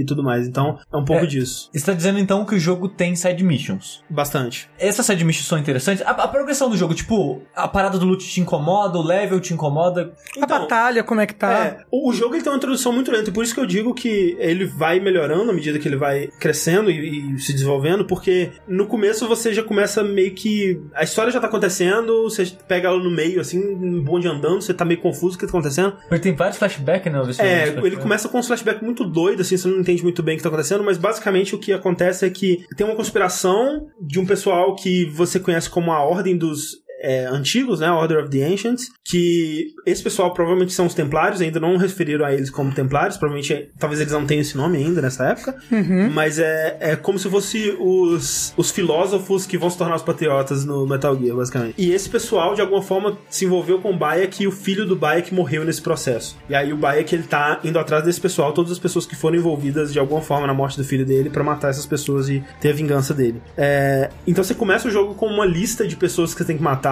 e você a, a missão do jogo é você ir atrás dessas pessoas. Falta uma pessoa dessa lista pra eu matar, e eu tô com 30 horas de jogo, mas eu acho que vai ter mais coisas depois disso. Acho que o jogo não vai acabar com essa lista, né? Acho que vai ter mais coisa. Se acabar agora, vamos chutar. Você acha que tem muito do deserto pra você explorar ainda do, Tem do, do muito. país? Tipo, eu diria que eu explorei até agora 30% do mapa, basicamente. Caraca. Caramba. É. Assim, vendo o tamanho do mapa, é bastante coisa. Tem muita coisa. Tipo, eu visitei muitas cidades grandes já, tipo Memphis, Alexandria e tudo mais, mas as pirâmides e tal, mas ainda tem muita coisa pra ser explorada ali. Uma coisa que eu falei quando anunciaram um jogo: se quebrar o nariz da esfinge, eu vou jogar esse jogo. Quebra o nariz da esfinge? Ainda não, mas ó, eu vou falar, a Esfinge, eu sempre ouvi falar disso e eu tive essa sensação no Assassin's Creed. As pessoas falam que eles vão no Egito, pô, pirâmide legal, né? Aí vai na Esfinge, meio bosta, né? Porque é pequeno, né? É pequeno. E tipo, é isso que você tem essa sensação. Você vai na Esfinge, é um negócio aqui. Tipo, Ah, porque as cara, não tem pirâmides, como cara. ser um tipo, negócio bosta. não tem como. Eu vou ficar me decepcionado se eu for um dia É tá meio aqui feio. negócio bosta. É meio Não, feio. não, as pirâmides são gigantescas, sabe? é. Não, mas não é um Não, negócio e- bonito. Mas você fala, caralho, esse bagulho tá aqui, a cara Não, não, o fato isso que ele tudo tá lá, bem. sim, é, não, Mas Só é, isso mas, mas- mas- é porque a gente vê Aladdin, sei lá, e aí você vai ver a esfinge, a esfinge é do, do tamanho do, do prédio do Banespa aqui É, de São Paulo, sabe? é tipo isso. E, tipo, não é de verdade, É, entendeu? tipo, a Esfinge, o tamanho real dela. Eu tava no dizer, McDonald's, talvez. São tipo duas pessoas e meia em pé, assim, sabe? Ah, é é uma coisa ok. relativamente pequena, especialmente porque a Esfinge fica perto das pirâmides. E as pirâmides são incríveis, Aí é ela inacreditável. Tipo, é uma menor, parada. Quando você começa a pensar como que isso foi construído por uma civilização que não tinha inventado a roda ainda, meu Deus do céu. Sim. Foi mas, de- mas tinha inventado o quê? Escravo. É, então, sobre a estrutura, tipo, à medida que você vai entendendo o que tá acontecendo na história, o jogo vai fluindo bem melhor. E tem essa coisa de você ser esse militar, ex-militar, sei lá, conhecido pelo governo. Então tem essa coisa das pessoas te conhecerem já. Então, por exemplo, quando você encontra a Cleópatra, ela já sabe quem você é, ela já sabe o que, que você tá buscando. E você acaba vendo o Bayek pelos olhos de outras pessoas, né? E eu acho que isso foi uma coisa que eles fizeram muito bem. O Bayek acaba se tornando, de longe, o melhor protagonista da série é, depois do Ezio. E, e Ah. com o potencial de se tornar o melhor é, até o final do jogo, dependendo do, do que acontecer com a jornada dele. Ele é um cara que ele tá. Ele tem muito, muito sofrimento dentro dele, né? Pelo que ele passou na vida. Mas ele é um cara caloroso, assim, ele tem sentimentos, ele consegue apreciar a vida ainda, ele é muito apaixonado pela esposa. Ele não é o Kratos, esse tá me Não, dizendo. ele é divertido, ele ri, ele, ele tem amigos. Quando você vê ele interagindo com crianças, as crianças adoram ele, ele é brincalhão. Gatinho. Gatinho, tem os gatinhos que você pode parar no meio da rua fazer carinho no gatinho. Então ele é um, um personagem muito carismático e o jeito que ele é apresentado no mundo reforça muito isso. E a estrutura, então, ele tem esse um pouco de Witcher, porque Assassin's Creed ele sempre foi uma coisa mais GTA, assim, que você tem alguns quest givers, né? Algumas pessoas que vão te dar quests, que são geralmente as figuras históricas. Então, ah, no 2 você vai, ah, Leonardo da Vinci vai me dar uma quest aqui, ah, o Papa vai me dar uma quest ali, sei lá, a Rainha da Inglaterra vai me dar uma quest aqui. E nesse não, como ele é mais descentralizado, as quests são estão em todos os lugares. São pessoas comuns que vão te pedir ajuda e tal. A simplicidade dessas quests, assim como no Witch, acabam gerando situações engraçadas. Tipo a quest da panela da velha, tem muitas quests assim nesse que é. Ah, tipo, você descobriu que eles estão falsificando múmia de gato. Aí você vai investigar por que, que eles estão falsificando múmia de gato. Ou então a mulher, ah, meu marido ficou bêbado e se perdeu. Aí você vai lá buscar o marido bêbado dela e o marido tá, tá bebaço, mas aí você vai descobrir ao, ao longo do processo que tem algo mais profundo que isso, né? É algo É um lobisomem, no final das é, contas. alguma coisa assim. e tem coisa, ah, sei lá, tá um fedor inacreditável essa cidade que tá acontecendo. Aí Você vai explorar as catacumbas, você descobre que as múmias estão apodrecendo porque o, o- a parada de embalsamar as múmias está sendo, tá sendo misturado com areia pra ficar mais barato. Aí você tem que ir lá investigar quem tá misturando com areia. Brasil. São coisas simples, mas que você vai se aprofundando. né? Eu imagino ele pensando assim, ó, tá um fedor desgraçado da cidade, descobre o que é. Eu Mas que é, fosse assim. basicamente. Nossa. Não, eu vi o André jogando por três horas e parecia que todas as quests, em algum momento, ele tinha que carregar alguém pra algum lugar. Teve muito isso, teve muito isso. De carregar alguém. Tem, tem, tem bastante de carregar coisa. Então tem isso de ser descentralizado. Tem um pouco de Zelda no sentido de, do quão aberto ele é. E tipo, te- chega um ponto, por exemplo, que eu posso matar qualquer um dos, dos próximos três alvos que eu tenho. E eu escolho a ordem deles. Geralmente tem uma coisa de level também, que tipo, ah, esse, esse, esse alvo aqui é level 20, esse aqui é 25, esse aqui é level 30. Então eles meio que limitam dessa forma também, mas é mais aberto do que era no passado, né? Que era uma experiência bem mais linear, assim. Ele tem bastante de Destiny também, né? Que a gente já falou do loot, os menus dele são chupinhados de Destiny. Ele tem muita porra do negócio de segurar o botão, pelo amor de Deus, não faz esse negócio de segurar o botão, que desgraça. E microtransações, né? Tem bastante também, não, não no nível de Battlefront. E por ser um jogo single player, ele é é mais de boa, você não tá interferindo na experiência Eu acho que tem no nível do, do, do Shadow of War, né? Porque eu não, não sabia que tinha até agora, porque não vi ninguém falando sobre isso. É porque é de boa, tipo, é, eles têm microtransações estéticas, você compra umas roupas muito loucas, tipo uma roupa, armadura de Anubis, aí você fica parecendo Anubis. Ou então, coisa de time saver, assim, você compra mapas dos tesouros do lugar que você tá. Ou então você compra pontos de atributos, que você, cada level que você passa, você ganha um ponto, você pode comprar esses pontos pra você upar mais rápido, se você quiser. Tipo, se você quiser fazer isso, vai na fé, sabe? Você não, não tá interferindo na minha experiência, você não sente que ele tá sendo segurado. Tipo, e- em alguns momentos eu sinto que talvez se ele não tivesse isso, você subiria de level um pouco mais rápido, mas não chega a incomodar, então é, é tranquilo. É tipo o Deus Ex Mankind Divided, então, que É. você pode comprar skill point, sabe? Mas É. eu terminei o jogo com tanto ponto que, tipo, não faz diferença. Pois é, eu sabe? não tô sentindo que, que né, eu tô sendo puxado pra trás por causa disso. E ele tem um bocado também de, de Dark Souls, né, no combate dele, que obviamente não é o combate de Dark Souls, mas tem algumas coisas que são inspiradas, né, então eles tiraram o combate que anteriormente ele tava passando por várias variações de um combate inspirado pelo combate do Batman É. há muito tempo, que era aquela coisa de esperar o inimigo atacar e aí você é, contra-ataca e tal. E agora é um combate mais ativo, mais estratégico, né? Com muito de peso de armas, de, de frame data, né? Que nem o Rafael falou no vídeo dele. Tipo, as armas são mais rápidas ou mais lentas, você tem que considerar a animação delas. Você não tem uma barra de estamina, mas você tem um número limitado de golpes que você pode dar, então você tem que saber quando,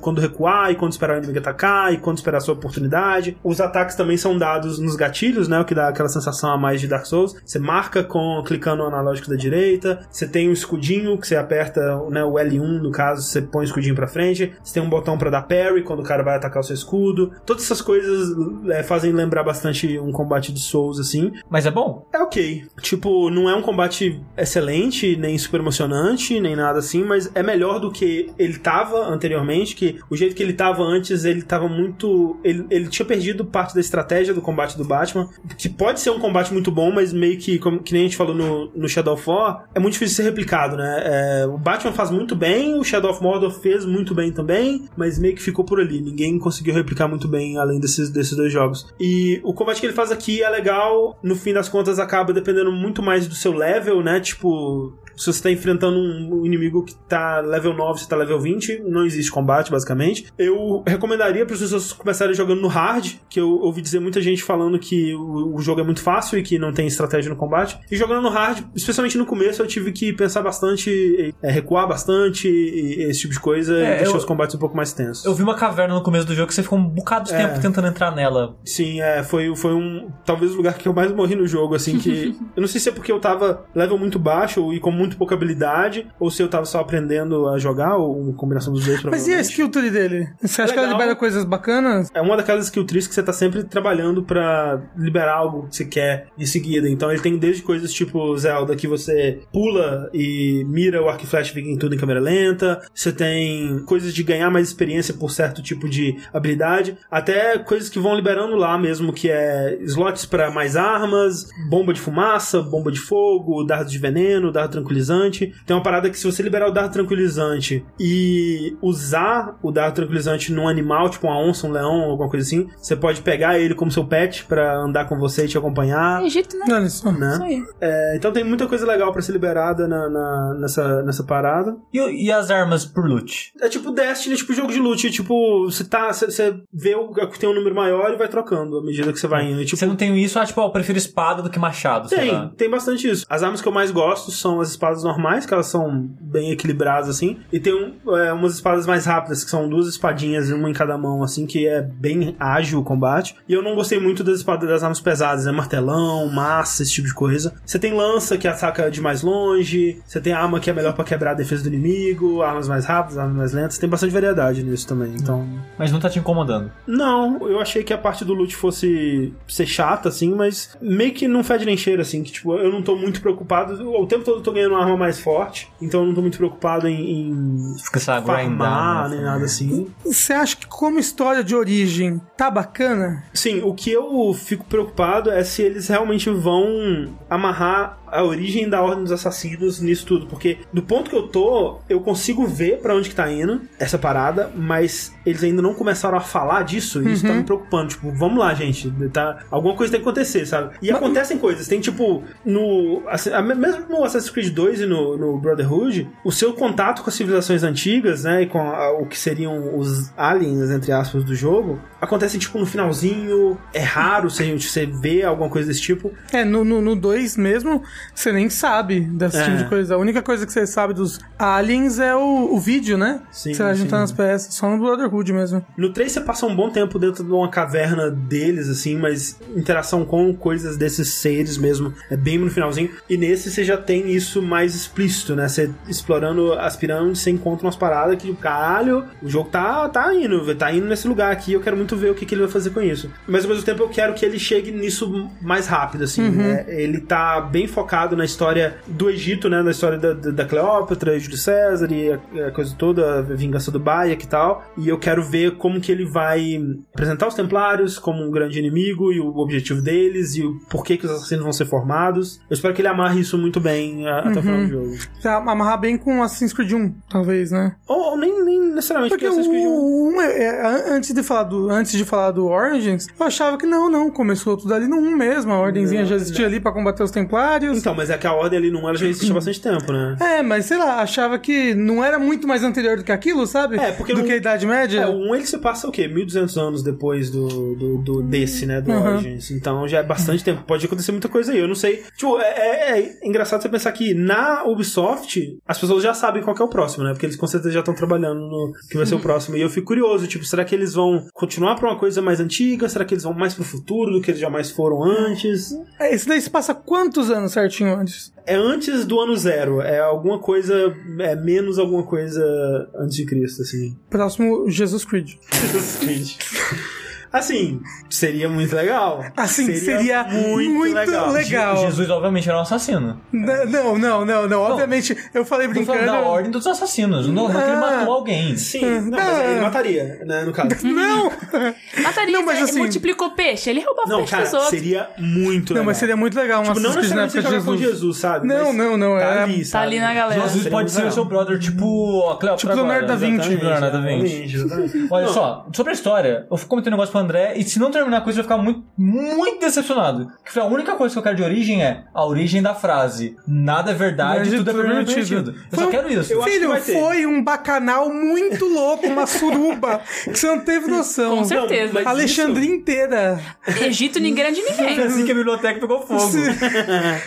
mas, mas isso, nos hieróglifos que a menina tava decifrando lá, ela encontrou. É, nada é verdade, tudo é permitido. Olha aí. Olha aí. Então, Uma coisa que eu não costumo gostar história de origem, que eu tenho certeza que deve ter nessa, é tudo foi um acidente. É, tudo tem- começou como um acidente. tem, tem bastante disso. Mas é que é muito clichê de É história de muito, origem. é muito ruim. Tipo, é porque assim, né, no Assassin's Creed 1 tem todo o ritual de. Ok, o assassino ele usa a Hidden Blade, mas pra usar a Hidden Blade ele tem que decepar o dedo anelar dele, que é pra lâmina passar, né? Entre a mão dele. Ele fecha a mão aqui e a, e a lâmina passa por aqui, né? Com a, mão, com a mão fechada. E nesse, ele perde o dedo anelar dele acidentalmente Ah. enquanto ele tá tentando usar a lâmina. E aí por isso, ah, ó, aí perdeu o dedo. É melhor decepar já o dedo, né? Já que vai perder Já que, mesmo, né? né?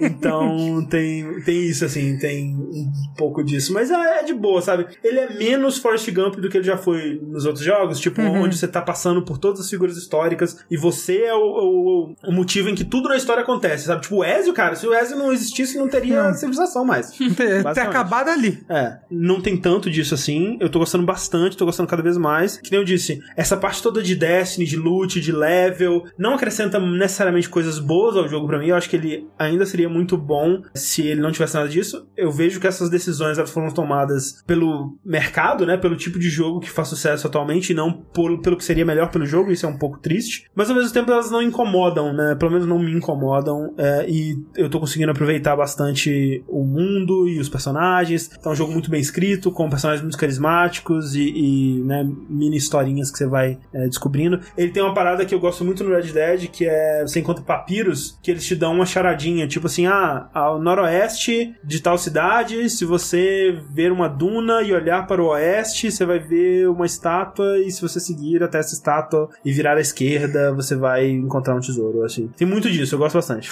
Olha, já que o Rafa falou de coisas fofinhas, eu vou falar de coisas não fofinhas. Opa. Que é o jogo de celular do Rick and Morty. Mas Rick and Morty não é é fofinho. fofinho. Ah, Onde que é fofinho o Rick and Morty? Você já viu o Mr. Poop Butthole? É verdade. Ele muito fofinho. Ah, claro. Olha o nome do personagem. Ele é Olha muito isso, né? Por fofinho. causa disso que ele não vai ser fofo. É. Não foi ele que escolheu, ele não nasceu com aquilo. Mas Deram o jogo não é. fo- o- A série não é fofinha. É, brincadeira, é um, brincadeira. É um vô que explora o neto. E no jogo chama Pocket Mortys. E aí é, o Rick cria um Morty Pad que ele vai catalogar todos os Mortys existentes em todas as dimensões e todos os poderes. e tudo. É, é porque tem isso, né? Rick and Morty tem as paradas de multiversos e Isso, múltiplas é. pessoas. É, não esqueci de explicar a série, né? A série Sim. Rick and Morty tem várias dimensões, onde tem os Ricks e Mortys e É eles... basicamente Pokémon. O jogo é basicamente Pokémon. É, você vai ter que treinar o seu Morty. Mas é gol? Não é gol. Não é gol. E aí, você você vai como o Rick, e aí você vai capturando Morris, é, né, na, na rua, assim, na- na- no- nas dimensões. E aí você coloca o seu Morty pra brigar com os outros Morris. E é muito, é muito ruim, cara, muito triste. Você pensa, caraca, o Morty é bonzinho. E aí, como é licenciado, como é da Adult Swim, tem vo- as vozes, né? Sim, e ele sim. fica tipo, ah, Rick, eu não quero brigar. Ele vai lá, Morty, isso aqui. Ele, ele é muito ruim com o Morty, cara. E aí, toda batalha você ganha os, os Schmeckles, que é o dinheirinho de Rick and Morty. E aí você pode subir os níveis, né? O nível dos seus Mortys. E aí você captura eles com um dispositivo científico louco que o Rick faz. Você enfia o negócio no pescoço dele, eles viram um zumbi. E aí você. Agora, eu, no momento onde eu tô, eu tô com três Mortys atrás de mim, assim. Ótimo. Parece um pesadelo, né? Estou com três mortes correndo atrás de mim.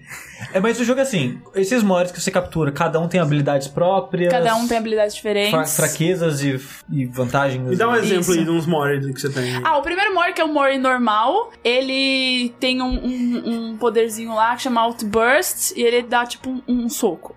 Aí tem um que é o Scruffy Mori, é tipo um mendigo Mori, assim. E aí ele tem o poder de fazer o outro Mori que está brigando chorar. Aí você destabiliza o outro Mori, aí você dá uma pedrada. E aí tem várias coisas Você assim. usa um Mori de cada vez, tipo Pokémon mesmo? É, mas aí na- durante a batalha você pode trocar. É bem Pokémon É- é de mesmo. turno, É né? bem Pokémon. É, É Pokémon, é uma Pokémon paródia. E, e fora, e fora do, do, do jogo é visão de cima, você tá andando no mundinho. É visão de cima, e aí Ok. você vai andando pra cima. É, É. Pokémon, total. Tem bastante mas- referência à série. Muito, não. Como é licenciado, né? As vozes são deles e tal. E o, o mundo central é a cidadela dos Ricks. Uhum, E legal. aí você vai ganhando badges de acordo com os, os, os membros do conselho que você tem que e, e matando. Ou seja, são os ginásios de Pokémon. Exato, não, é Pokémon Rick and Morty, mas é incrível. E aí, obviamente, que tem ah, as compras no app, né? Se você quiser comprar os, os bilhetinhos dourados pra pegar loot. E aí- mas aí você pode ganhar durante o jogo, que sempre é difícil, né? E aí eu ganhei um, e aí tirei lá na maquininha, e aí veio o Morty no meu loot. Muito bom. Mas tudo é Mord, então. Não, mas quanto mais Morty eu tiver. Mas morta, morta ela vai estar, entendeu? Ah, É um jogo de celular, então. é, Ele é free to play? é. ah por isso. Totalmente grátis. Não, é, é sucesso. E o que eu acho legal é que você pode customizar o seu Rick com os Ricks da série. Então tem o Tiny Rick, tem o Pico Rick. Quero muito Pico Rick, cara. Eu vou andar com o Pickles, mano. Ele é Não, o Pico. Rick. É o Pico Rick sozinho ou o Pico Rick com a, com a armadura exoesqueleto? Eu acho que é sozinho. animais? Ok. Não, deve ser com a armadura. né? É, porque- Pelo porque que ele vai é andar? sozinho. É, ele vai... Como é que... Vai Mas é, no chão? é não, não, é o loucura, né? É o entendeu? É porque o, o Rick não é o Pokémon, né? O Pokémon são só um. É. né? São só os Mores, mas aí você, você movimenta o seu Rick e os Mores vão atrás. E aí, por exemplo, em cada dimensão você tem que vencer o Rick daquela dimensão, mas enquanto você chega nele, você tem outros Ricks e você vai batalhando. Ah, mas então te- tem, tem um modo história. O jogo acaba, aparentemente. Acaba, acaba, é ter uma outra história. Eu tô jogando modo, inclusive, campanha. Tem multiplayer também. É, é engraçado, tipo, ok, a- a- não é nenhuma surpresa do Swim tá fazendo um jogo divertido, interessante aí. Porque, né, tá. Sim. Adult tá, é tá uma hype, boa né? Boa, publisher. É, mas legal que tá tendo jogos bem elogiados do Rick and Morty, né? Tem aquele jogo de VR também que o pessoal fala muito bem, que eu não Sim. joguei. É, o que eu ia falar. Ele lançou em abril, só que tá na 30 dólares na Steam, enquanto É é que tá foi- de graça. Peraí, qual? O, O de VR. Ah, sim, é, pois é, porque nem a gente falou, o jogo de VR é muito caro. É. Sim. E foi- o jogo de VR também tem um pedigree por trás, né? Que foi o pessoal do Job Isso, Simulator. né? exatamente, Então- exatamente. É, esse quem fez foi o estúdio Big Pixel, junto com a Adult Swim. E foi lançado em agosto desse ano, então tá novinho, é legal. E grátis no celular. E grátis no celular. Aí se você quiser gastar dinheiro e comprar os, os lootzinhos, né? O custou mais, aí. Aí vai com você, aí vai de Aí você. vai de você, se você tiver dinheiro sobrando, não, Não, não faça isso. faça. Eu só queria que a Adult Swim respondesse meu e-mail que eu quero Battleship Upgrade. Também quero Pro Switch, né? falou, Adult Swim, você que está... Crescer, todo mundo vai poder jogar. Oi, Adult Swim, você que está ouvindo este podcast? Não, eu só mando um. E eu tô começando a gostar de jogos celular, né? É bizarro. Eu nunca, nunca joguei, nunca gostei. Não tenho nenhum jogo no celular. Aí eu comecei com o Stranger Things pra falar aqui, agora tá aí, Rick and Morty. É um joguinho, tipo assim, por exemplo, hoje, voltei da casa da minha mãe, três horas de ônibus. Aí tá ali, joga no celular. É, momento jogo de celular com a Mel. É o Mel Lular. Acabou. Aí, né? ca- aí acabou aqui, né? Nunca mais. Meu lular. Péssimo. a, Mel, a Mel já não gosta de trocadilho com o nome dela. Com nome- com Quando trocadilho é trocadilho ruim. ruim, piorou. A Mel realmente tomou o lugar do Corraine. Porque o Corraine teve a fase celular, Total, né? É. verdade. Droga, hein? Foi nesse, nessa fase que eu mandei um e-mail que foi sumariamente ignorado Olha. por vocês. Não tinha vocês pra ler e-mail antes. É. Agora a gente não é. Eu posso mandar e-mail pra vocês A gente, a gente responde até duas vezes. Duas vezes ontem, eu- duas da manhã. Aí eu respondi, aí ele começou, plim, plim, Rafa, stop, para, eu já respondi. Ah, porque eu não recebi sua resposta. Eu só, rece- eu só recebi o erro. O erro que dá Esse quando manda pra Hotmail. é uma tecnologia muito antiga que tinha que uma- ser substituída. Horrível. E-mail 2.0. Tem como trocar servidor, não? Nossa, Seria bom. pelo amor então, de Deus. agora Pra, tô pra eu mandando... receber os e-mails e pra eu conseguir mandar pra Hotmail. É, não, agora só tô mandando e-mail pra pedir jogo, essas porra, com e-mail, e-mail de e-mail mesmo, porque senão, Eu não mando com o meu pessoal, só os caras vão falar: o que, que esse cara otário que acha que tá enganando quem? Sabe? por enquanto, todo, ninguém estranhou, então... É isso aí. E pra fechar, já que falamos aí do jogo de Bad, né, onde o vovô, ele escraviza o, O netinho. netinho aí, vamos falar de mais Bad, Que também de celular. também de celular. É verdade, outro jogo de celular, isso, isso é verdade. Oh, Que é um jogo chamado Bury Me My Love, que é um jogo de um estúdio francês. É, é, alguns estúdios, né? Então é, é um jogo desenvolvido por uma galerinha aí. Uma- o estúdio principal é Pixel Hunt, mas colaboração ali de, outra, de outras galerinhas. Sim, galerinha Ubisoft até e tal. É, exatamente. Estúdio Os dois estúdios principais são franceses, né? É, o, o programador principal é um tal de Pierre Corbinais, mas você tem consultoria de uma pessoa que se identifica como Dana, né? Que é uma é, refugiada ali do Oriente Médio, né? da- de Damasco especificamente, que atualmente ela mora na Alemanha. Por que isso seria importante, André? Isso é importante porque esse é um jogo sobre a situação da Síria atualmente, né? E a situação dos refugiados e essa coisa toda. O, Ele é um- jo- o jogo em si acha que se passa em 2015, né? Isso. Algo assim. É, quando tava mais. é, É. Não que hoje esteja de boa, mas, né, 2015, quando tava começando a estourar a merda lá. É, quando estourou assim, bonito. Pra, É, todo, pra rola todo mundo anos ver. anos anos. Exatamente. É. é. A pegada do jogo é o seguinte: a interface do jogo é como se fosse um WhatsApp ou um Telegram. Sim. Especificamente o WhatsApp que eles falam, né? Que é o. o na- naquela região, assim como aqui no Brasil é o programa mais popular de chat. Ele é um programa onde você interpreta um, um cara chamado Majid, que tem uma namorada chamada Nour, que nesse caldeirão é, horrível aí da Síria, ela decidiu fugir, né, do país Sim, pra Europa. É, a abertura do jogo, né, é a, a descrição de um atentado que aconteceu e matou uma irmã dela, né? Isso. E parece que a, a mãe e acho que um irmão, não sei. O resto da família dela já havia morrido em atentados anteriores. Então ela basicamente tá só com o namorado dela. E ela fala: Olha só, não rola mais ficar aqui, eu vou tentar ir pra Europa. E a ideia do jogo é essa, né? Você tá lá na Síria. Que você é, decidiu ficar porque você tem a sua família lá, sua avó, né? Um pessoal mais velho que não Sim. consegue se cuidar é, por conta própria. Exato, então você tá cuidando da sua família enquanto ela vai pra. tenta ir pra Europa. é, e vocês vão se comunicando pelo celular e acompanhando a, a viagem dela. Basicamente isso. Eu quero chorar. Eu tô muito triste Mas já. olha só, apesar da temática horrível e coisas horríveis vão acontecer e, e, né, elas podem acontecer e vão, é um jogo que ele tem momentos muito é, bonitos e reconfortantes e, e quentinhos, assim. Assim, a- os dois personagens, é, eu não terminei a história, né? O André terminou. Algumas vezes. Porque tem, é, acho que 19 finais diferentes. Caramba! É porque, assim, an- antes de, de continuar, o jogo ele você pode jogar ele de duas maneiras, né? Uma é meio que em tempo real, entre aspas. Por exemplo, ela mandou uma mensagem pra você meio-dia. Falou, ah, eu vou fazer uma parada aqui, daqui a pouco eu volto. O jogo para. É. que Você tá esperando a mensagem dela, sabe? Então, o jogo não é minuto por minuto, faz de conta, ela te fala, amanhã eu te respondo. Daqui 4, 5 horas ela aparece, sabe? É. Mas o jogo tem essa- esse esquema de espera. E eu tô jogando dessa maneira, não. Que eu acho que é o mais indicado. É. É? é. Sim, eu acho Que- que é mais interessante. Isso aí. Isso não é algo novo que ele tá inventando. Teve um Sim. jogo alguns. é, ano passado, né? O Lifeline, que se eu não me engano, que era um jogo que você tava é, meio que sendo um suporte técnico de alguém que tava num outro planeta, numa missão espacial e tal, e você tinha que conversar com essa pessoa também. É, Essa ideia não é mega original. Tipo, a Thalissa, a minha namorada, quando a gente começou a sair, ela jogava um jogo na época que era o. Ai, cara, qual que é o nome? Alguma coisa Messenger, que é um otome game. Ah, tá, tem isso também. É, tem bastante desses aí. Que, que é ela é como se fosse um harém, só que pra mulher. Ela tá recebendo uma mensagem de vários caras, ela vai, tipo, decidindo pra qual cara dar bola. Isso, e é. essas par- é como se fosse um visual novel, só que sem o visual, só o texto literalmente simulando no celular. E era esse mesmo esquema de horas, tipo, ah, vou sair, sei lá, o cara some, Ah. sabe? Daí tem os outros personagens que falam com você, mas o outro sumiu, e tem hora que todo mundo some e o jogo fica quieto. Mas é isso, isso, isso fica em hora da vida real, assim? Sim. Sim. Tipo, só daqui a quatro horas eu vou conseguir falar com o meu Deus. Sim. E isso é, no Lifeline era usado de uma forma que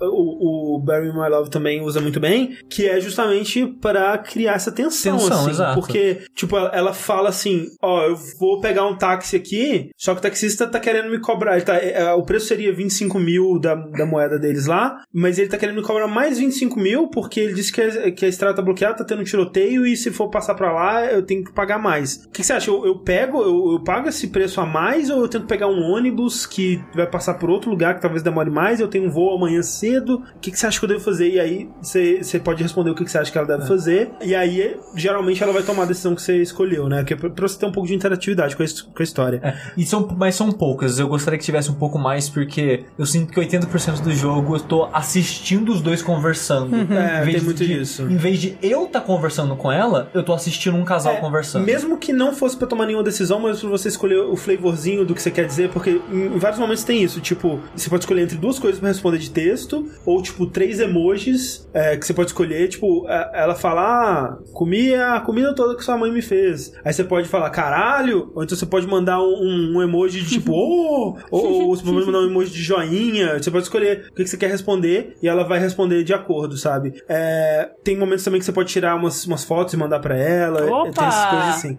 Eu, eu não ia aguentar jogar esse jogo. Só de vocês falarem que, por exemplo, eu, eu mandei ela fazer uma decisão e eu vou ter que esperar Exato. tantas horas pra autoco... Eu ia ficar três horas em desespero Olhando total. pro celular parado. Não, eu ia morrer, eu ia morrer, eu não ia conseguir. Eu não Normalmente- consigo. Vocês estão falando, eu tô ficando desesperado aqui, tô me coçando. Normalmente não demora tanto assim. É. tipo meia hora, uma hora. Tem uma decisão específica, eu não sei se o Sushi chegou é, nela, que nesse ponto eu já tava, eu já tinha desativado esse tempo de essa parada de tempo real e tava é, jogando fluido, tipo, ah, não tem Ah. espera entre uma coisa e outra. Aí você Só- pode desligar Só pra você ver a história de- do que tá acontecendo. Eu tava muito curioso pra saber o que ia acontecer. Que aparentemente o jogo vai ficar mais de um dia sem mensagem dela. Rafael morto, Mo- falecido. Não, assim, te- é que assim, eu tô achando a ideia do jogo interessantíssima. A maneira que ele conta a história sobre a situação dos refugiados é excelente, porque é, assim como o Nané tava usando um exemplo, o Assassin's Creed lá, que a história dele é uma história horrível, que coisas terríveis aconteceram, uma pessoa que tem traumas, mas ela ainda é uma pessoa, É, ela ainda exato. brinca, ela ainda tem humor, essas coisas. Esse jogo também tem isso. A Nour tá passando por momentos terríveis em várias situações, mas ela ainda brinca, os dois ainda fazem piadas, Você vê que eles se gostam muito, que eles têm as piadinhas internas de casal dele, as coisas Exato. que eles Tem, gostam. tem tal. momento que eu acho que ela passou tanto tempo andando que foi um momento que eu falei: peraí, o que tá acontecendo? Parece que é outra pessoa aqui na mensagem, por que, que eles estão brigando? Tipo, Ah. foi meio que repentino, os dois parece que estão brigando entre si, estão se desentendendo, ela tá muito estressada. Aí eu, extra, eu extrapolo que, tipo, talvez ela, porque né, no meio da história ela tá andando há muitas e muitas horas, então Ah. talvez ela tá cansada, tá exausta psicologicamente e, e acabou acontecendo essas coisas, né? Mas o negócio do jogo é que, pra mim, a imersão dele tem vários problemas de imersão. Um deles é que a ideia de usar um aplicativo de celular no seu celular é pra passar isso, tipo, cara, é como se fosse eu trocando Isso. mensagem com ela. Ah. Quando ela recebe mensagem, é tipo notificação de WhatsApp. Faz um pululu, sobe a notificação aqui, você clica na notificação, abre o aplicativo.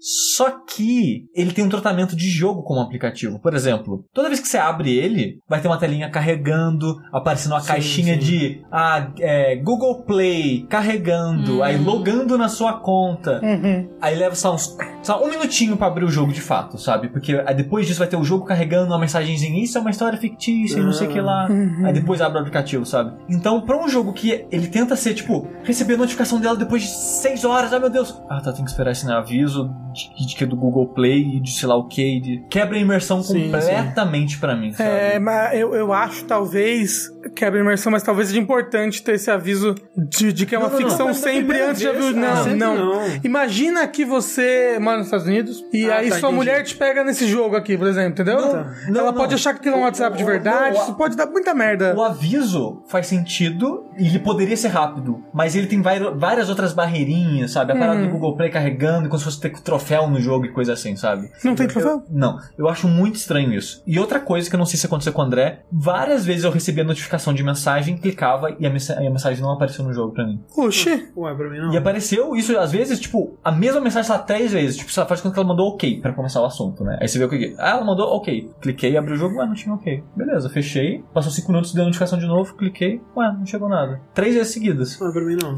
É. Satã. Então o que eu tive que fazer? Eu desativei a parada de espera pra ela mandar ok. Aparece lá, ok. Ativei a parada de espera. E tive que fazer isso lá umas seis vezes até Ah, agora. que assim. Ah.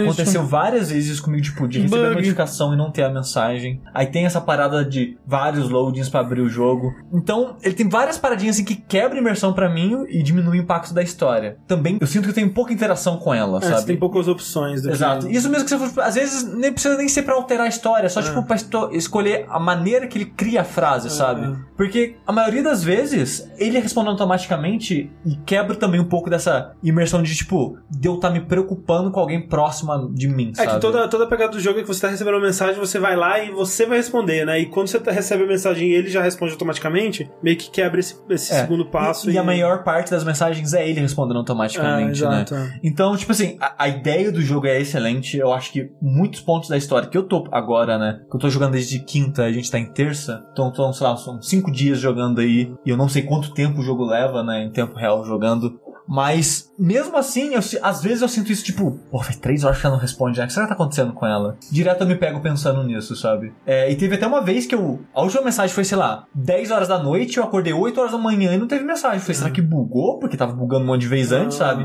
Aí eu ativei a parada e passou dois dias. Sim. Eu, putz, era pra eu ter que continuar esperando, sabe? Então, às vezes tem essa ansiedade, tipo, o que tá acontecendo com ela, sabe? Mas o jogo poderia ser pior nesse quesito, sabe? No, no sentido de eu me preocupar ainda mais e ficar ainda Ah. mais ansioso. Será que isso é saudável? Ah, Não sei, eu acho que é interessante, sabe? tipo, Mas, mas é- é, tipo, eu tô, eu tô comprando essa ideia, sabe? Sim, sim, mas às vezes tem um limite. Você é Não, uma mas boa- você sabe que é um jogo, tipo, é óbvio que tem. É, é, você né? pode ativar a espera, velho. Sim, é, é uma experiência controlada, assim. É, que nem a gente fala bastante, né, que jogos eles é, são uma mídia excelente pra criar empatia, né? Sim. E, e esse jogo ele é muito disso, é, é muito de você se colocar nos pés dessa pessoa, tipo. E eu acho que esse é um tema muito importante pra isso, sabe? É, sim, exato. E, e eu acho que é um jogo muito importante e, e é muito. Por exemplo, ano passado, um pouco antes dessa época, mais por volta de agosto, setembro ali, a Clarice ela fez uma cirurgia que, tipo, é uma cirurgia muito complicada, sabe? Que ninguém falava sobre isso, mas ela podia morrer durante a cirurgia e, é, e morreu. É, E morreu. mas é verdade. Não, não, do Não, jeito que não você morreu. falou. Quando você falou, parecia que ela podia morrer da cirurgia.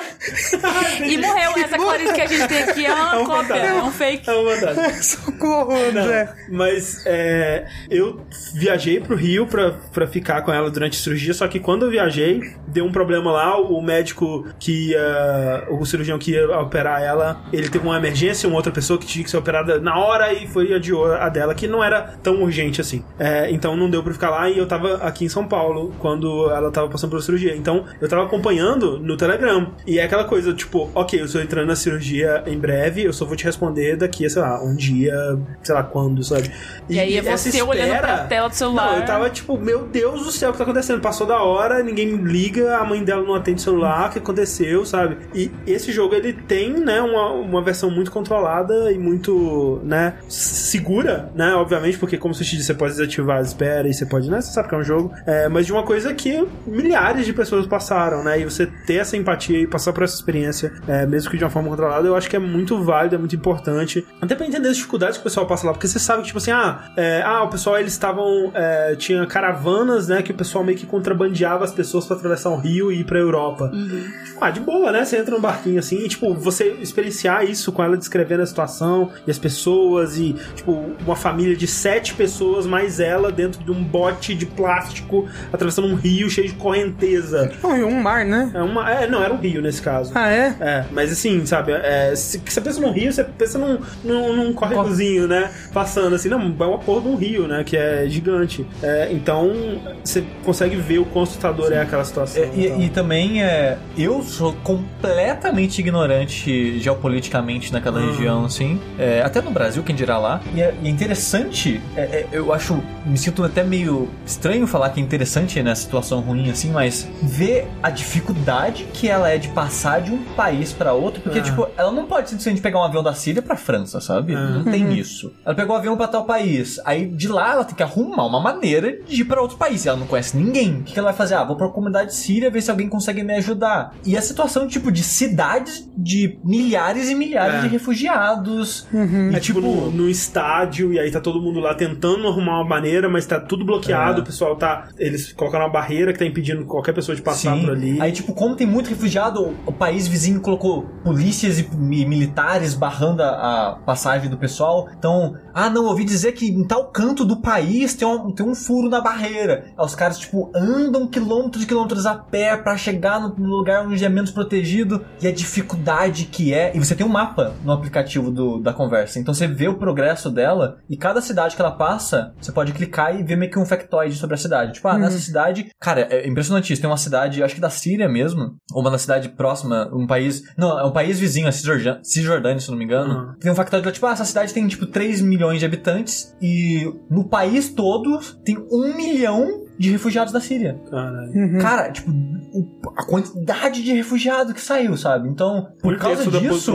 É, né? por causa disso, vários países na região estão tipo, não, a gente não quer refugiado aqui, ou a gente não quer estrangeiro, ou o que seja. Ou até o país deixa entrar, mas a população não gosta de refugiado. Hum. Então, tipo, tem, um- tem uma mensagem que, tipo, ela some e fala, ah, tu, aparecia, tipo, cara, nossa, até que enfim você apareceu, você tá onde ela? Tô no país tal ali. Cara, sai daí agora. Sai daí agora que vai dar merda merda, as pessoas não gostam de refugiado e foge, sabe? Hum. Então, tipo, é terrível, mas interessante aprender sobre isso daquela região. E, tipo, cara, o mundo é um lugar muito bizarro, né, cara? É, bem, bizarro, É, bem se, bosta. você, se você acha essa, essa. Eu também acho muito interessante, no, no- não no sentido de bom, obviamente, Sim, né? sim, sim. Queria recomendar um livro de uma amiga minha, que é a Thalita Ribeiro, pra quem conhece a esposa do Marco Gomes. Ah, sim. E ela foi algumas vezes pra lá trabalhar com os refugiados sírios. Ela tem esse projeto chamado Turismo de Empatia. E é exatamente isso: é, é, refugiados morando em tendas, famílias com 10 pessoas numa tenda e tal. E o livro é muito bonito, assim. Ela, ela foi e escreveu, tipo, exatamente isso que o jogo mostra, essa realidade. E aí tem uma parte que ela vai numa, assim, uma- um campo de refugiados que estão em mulheres e crianças. E aí ela levou bexiga pras crianças. E assim, as fotos, as crianças, tipo assim, eles não têm brinquedo, eles Sim. brincam com pedra. E aí ela levou bexiga e a criança, tipo, era, aquilo era a coisa mais incrível do universo, porque eles bexiga. nunca viram um negócio daquele. Qual o sabe? nome do livro? Chama Turismo de Empatia. Ah, tá. É, Eu recomendo muito. E isso, o, o jogo ele trata de leve, assim, que ela passa pouco tempo, né? De jogo Uhum. mesmo, num campo de refugiados. Sim. Mas ela fala exatamente sobre isso, sobre o tédio, sobre É. é, a, a- a densidade de pessoas e como, tipo, não tem muito, não tem o que fazer. Não tem nada. Então, tipo, Sim. as pessoas ficam ociosas e isso acaba gerando situações ruins ao, conflito. ao ponto que, tipo, tem crianças de 10 anos grávidas lá dentro, sabe? É. É complicadíssima a situação e é interessantíssimo o jogo ele trazendo atenção pra esse tipo de coisas Sim. pra gente. E o jogo ele tem bastante variedade. Eu que joguei ele até o final umas quatro vezes, e é bem curtinho. Cada vez que você né, desligar a parada de esperar, ele é bem curtinho. Ele tem bastante variedade, né? Dependendo das escolhas que você faz e do que, que você. que tipo de transporte você, quando você pega e pra onde você vai, qual decisão que você toma. Pode ser que ela passe no campo de refugiados, pode ser que ela vai direto, sei lá, pra Turquia, pode ser que ela passe primeiro em Alepo, e aí ela vai é, é, ajudar lá num hospital. E tem várias variáveis, assim, opções do que pode acontecer, e cada uma dá um meio que um, um, um Um contexto um diferente. contextozinho, uma historinha diferente, um, um- uma vinhetazinha do que tá acontecendo naquele lugar ali. Então é, é muito legal. Bury Me My Love, que chama o jogo, e essa expressão, inclusive, é uma expressão árabe, né? Que é, as pessoas dizem que é tipo um se cuide. Você fala Bury Me My Love, é um se cuide, porque isso quer dizer que não morra antes de mim. Isso. Né? Tipo, É tipo um vai lá, mas não morra antes de mim. Isso. E, e é muito conveniente. Sim, quando eu vi, eu comecei a jogar o jogo e vi esse título, eu falei, tá ok, ele morreu. É, é isso, né? Um dos dois morre. em algum momento um dos dois vai morrer. Mas não, né? Essa expressão, tipo, é como se ele estivesse falando pra ela, tipo, vai lá, mas não morra, sabe? É. Sim. E, e é, é um bom jogo muito interessante, como a gente falou, é de celular, e ele acho que tá 9 reais. 12,99. 12? 12, é. Ele tá em português? Não, Não. é só inglês. Ah, não. É, então diminui ele a um público que pode Ele ter tem, acesso a é, ele. é bizarro, porque ele tem tradução em vários idiomas, né? E tem até alguns momentos onde a